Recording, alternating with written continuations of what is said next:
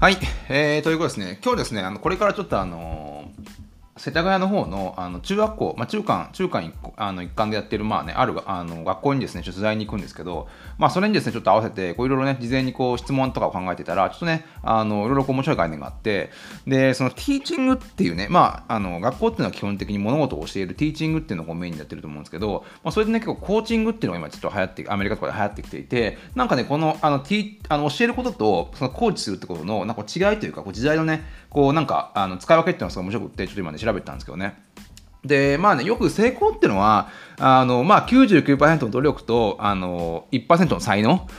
ってよく言われているんですけど、まあ、実際ですね、まあ、あの99%の努力をしたとしてもあの自分にですねその1%の才能がなければあの実際こう成功できないなんてことを結構言われたりするんですよね。まあ、それって結構なんかあの悲しいというかなんというかあのなんだろうその才能っていうのはこう生まれつきのものなのか実際こう自分でねあの見つけるものなのかそれともこう自分でこう作っていくものなのかっていうのはやっぱこうあのなかなかねあのいろいろ議論の違いがあるところなんですがやっぱこう99%努力ではこうなんとかならない部分っていうのもあのあるっていうのはねこうなんか過去のこうなんなんていうかなこういろんなあの研究者の方のまあいろいろ考え方だったんですけど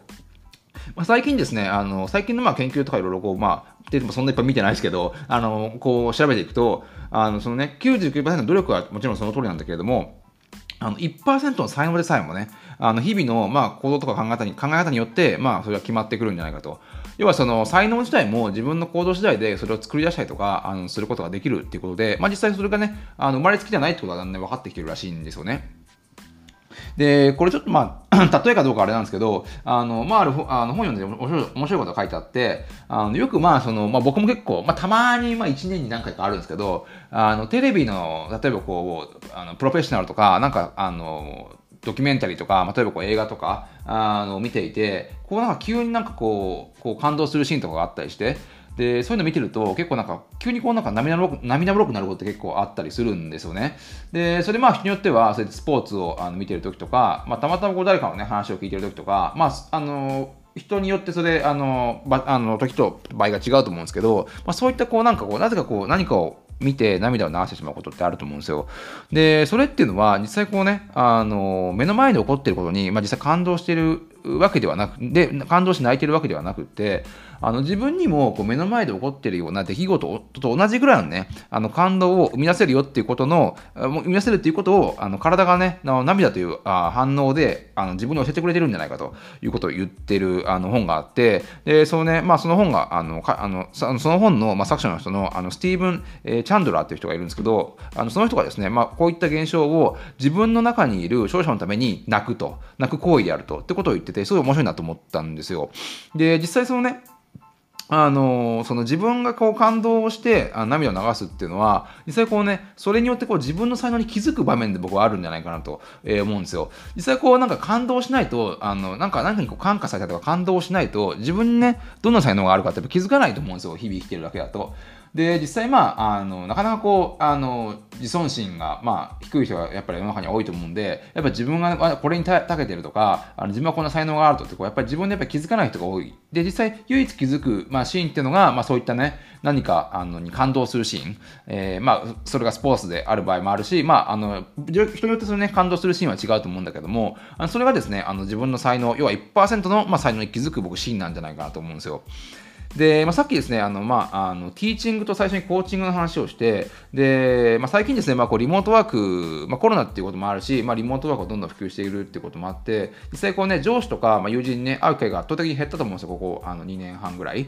で、そういったことも関係あ、かなり関係あると思うんですが、特にアメリカとかでこうコーチングっていうのね、どんどん伸びてきてるっていう話があのあるんですよね。まあ、実際なんか僕のな印象としては、まあ、コロナ前から結構コーチングっていうのはこうアメリカとかでも結構あの言われていてなんかこうコーチングの資格とかなんかそういったものをこうなんか取るっていう友人とかも結構いたんでなんかあのなんかその時はですね別にまあそんなもんあるんかぐらいだと思ったんですけど実際こうあの人と会う機会が減って特にこうねあの、まあ、上司とかなんては典型的にこうあのこう人をまあ管理してあのちゃんとやってることをやってるやってることをちゃんとねやってるかっていうとこをあの見ながらやるところで、まあ、それがですねこうあのリモートになってあの自分一人になって、まあ、当然こう遠隔ではあの管理はされているんだけれどもあの自分でですねこうあのいろんなことを何を次何やったらいいかとかいつこうあのね食事を取ったりとかいつこの作業をやったりとかっていうところ自分でね、まあ、家で管理しなきゃいけないなったっていう状況になった時にやっぱそういったねあの特にこう今までこう自分の意思で動いたことがない人自分ずっと上司の指示で動いた人人っていうのは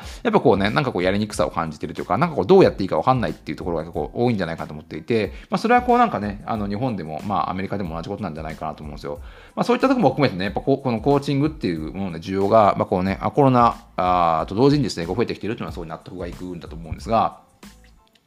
で、実際まあ、その、なんで、なんで僕はこの T、T、あの、教えることとコーチングのことに興味を持ったかっていうと、あの、今ですね、まあ、あの、ちょっとこれからですね、まあ、今、あの、昼間2時なんですけど、これが4時から仕事、あの、取材に行くところは、結構なんかそういった、あの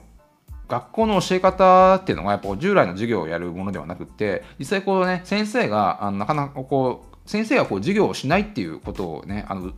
こうなんか学校のあのなんだろうなあの方針としてるらしいんですよ。要はどういうことかっていうと、なんか先生っていうのは、まあもちろん当然やることはやるし、まあそれなりに実は教えるとは思うんだけれども、あの、なんかこうね、あの、なんだ、例えばこうギターだギターとか英語とか、まあそういったものは、まあ音楽との時間とかね、あの教えるとは思うんだけれども、実際こうなんかそういった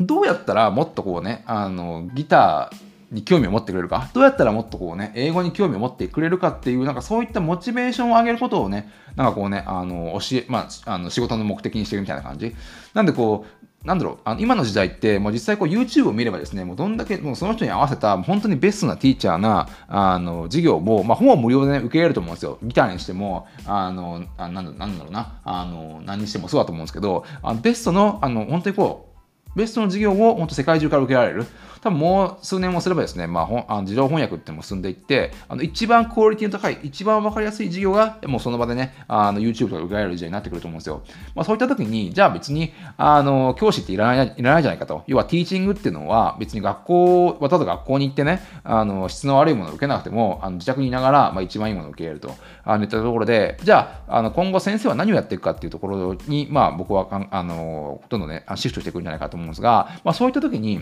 あの、ティーチングがあのコーチングになってくるんじゃないかと思うんですよ。要はその人が、じゃあこう英語を学び学びたいとすると。で、まあ実際まあ英語っていうのはある程度こうね、あの、まあ中学校とか高校で学ばなきゃいけないことなんだけれども、あの実際じゃあそれをなんだろうな、なんだろうな、こう将来どうこう役立つかというところにポイントを絞って、あのまあ話すというかコミュニケーションを取っていく。で、実際じゃあいい英語を教えるんじゃなくて、こう、いい英語の学び方とか、英語を使ったらどういうふうにね、あのー、こう、将来役に立つかとか、まあ、そういったところを、あの、どんどん伸ばしてあげる。で、それによってですね、あの、要は、あのその1%の才能に気づかせてあげるってことが、まあ、今後ですね、あの教師に必要なことなんじゃないかなと、えー、思うんですよ。なんでこう、なんだろうな、あのこれまでの、まあ、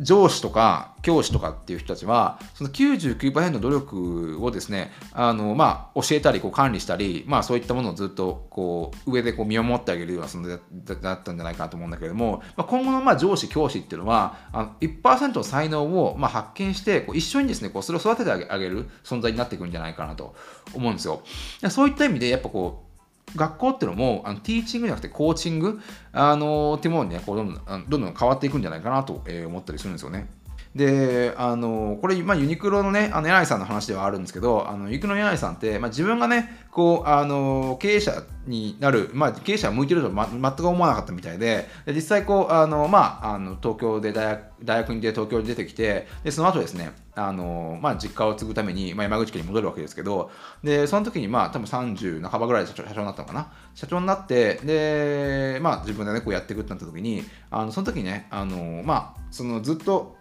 前あの前からいた従業員と衝突衝突してしまってあの会社にいた7人中6人が、ね、辞めてしまうっていうねあの事態に最初見舞われるわけですね。でメアライさんもですねあの、まあ、その時、まあ、自分はね経営のセンスがないなと思ってその時、まあ、さらにですねもともと経営のセンスがないのは分かったんだけれどもあそこからですねあの、まあ、さらにお、まあ、自分の経営のセンスがないなってことに気づき始めてで、まあ、しょうがないから、まあ、自分一人でねあの全部の仕事をね全部あのがむしゃらにやっていったらしいんですよ。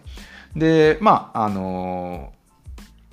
まあそれでね、まあ実際こうちょっとずつうまくいき始めるんですよ。自分でこうバーってやってったら。で、まあ予想以上にですね、会社がうまくいって、まあ利益も出始めたっていう時に、やっとですね、こう、あのー、とにかくがむしゃらにやって行動することによって、まあ自分の才能に気づいたっていうところが、あの、あるらしくて、で、まあ最初言った話に戻るんですが、実際こうやっぱり、こう99%の努力と1%の才能っていうところで、あの多くの人っていうのは、やっぱこう、あの1%の才能にやっぱ気づいてないんですよね。で、実際その才能っていうのは、その自分の中にはあるんだけれども、やっぱこう、それは、あの自分でこうね、あの、柳井さんみたいに行動して気づく人もいれば、そのコーチングっていうところで、あのこう、自分の、まあ、行く、やりたいことが明約になった時に、まあ、そのコーチっていう人が、あの、じゃあこういうふうにやったらいいよとか、あの、モチベーションを上げてくれたりとか、まあ、そういったところで結局、あの、教えてもらうんじゃなくて、自分で気づくっていうところに、あの、やっぱこう、今後、かなり焦点が当たってくるんじゃないかと思うんですよ。まあ、そういった意味でね、こう、なんだろう、その、コーチングっていうのは、その自分のあのやりたい方向にうまくこうガイドしてくれる？連れてくれる存在。でなんだけれども実際やるのは自分。あの全部努力するのも自分だしあのこうなんだろうな。あのやり方が分からなかった時に、まあ、コーチに聞いてそれをガイドしてくる存在っていうのが多分今後必要なになってくると思うんですね。あの大体の人っていうのはこう柳さんみたいにこう自分でガラムシャンできないし結果出る前に終わってしまうと。でそこをこう終わらせないようにするのが多分このコーチングの役目なんじゃないかなと、えー、思ったりするんですよね。で、まあ、そらくですね、今後、多分今後の世界っていうのは、本当こう、まあ、柳さんの話はないですけど、あの年収100万円と年収1億円の人にあの、まあ、はっきり分かれる時代になってくるんじゃないかと。その中間層がやっぱりいなあのいなくなって、こう中途半端にこう、まあ80%ぐらいで、70%、80%ぐらいの力でやっとけばいいやっていう人が多分どんどんこうね、あのダメになっていくというか、あの使い物にならなくなってくるんじゃないかと思っていて、で、まあ、これからの世の中っていうのは本当に100%没頭できないものっていうのは、本当にね、それをね、100%没頭してる人に、本当明らかに大差で負ける時代になってくるんじゃないかなと思うんですよ。まあ、そういった意味で、やっぱこうコーチングというか、こうね、モチベーションを下げない、あのその常にこうあの努力し続けし続ければそれが才能になっていくっていう感じで行動によってですねこう才能を作っていく時代になっていくんじゃないかと思うんですが、まあ、それをですねこうガイドするあの、まあ、コーチ、まあ、コーチングっていう、まあ、一つのねあの職業もですね多分今後今までこう必要とされなかったあのものなんだけれども今後はですね必要になっていく時代になっていくのかもあのしれないですね。まあ、なんですね、まあ、最初に言った話ではないですが、まあ、少なくともですね、何かを見て、あの涙を流せる感性ですね、あのすごいう感動する感性をまだ持っているということはですね、あのまあ自分もですね、同じようにですね、感動を生み出せるっていうね、感動を生み出せる才能をね、持ってるあの一つのね、あのまあ、シグナルなんじゃないかと思うんで、まあ、そういったところをですね、大切にしてですね、今後は才能、1%才能を、まあ、どうあの磨くか、どう気づくか、それをどうね、こう育てていくかっていうところにあのフォーカスするね、時代になっていくんじゃないかなと思ってますね。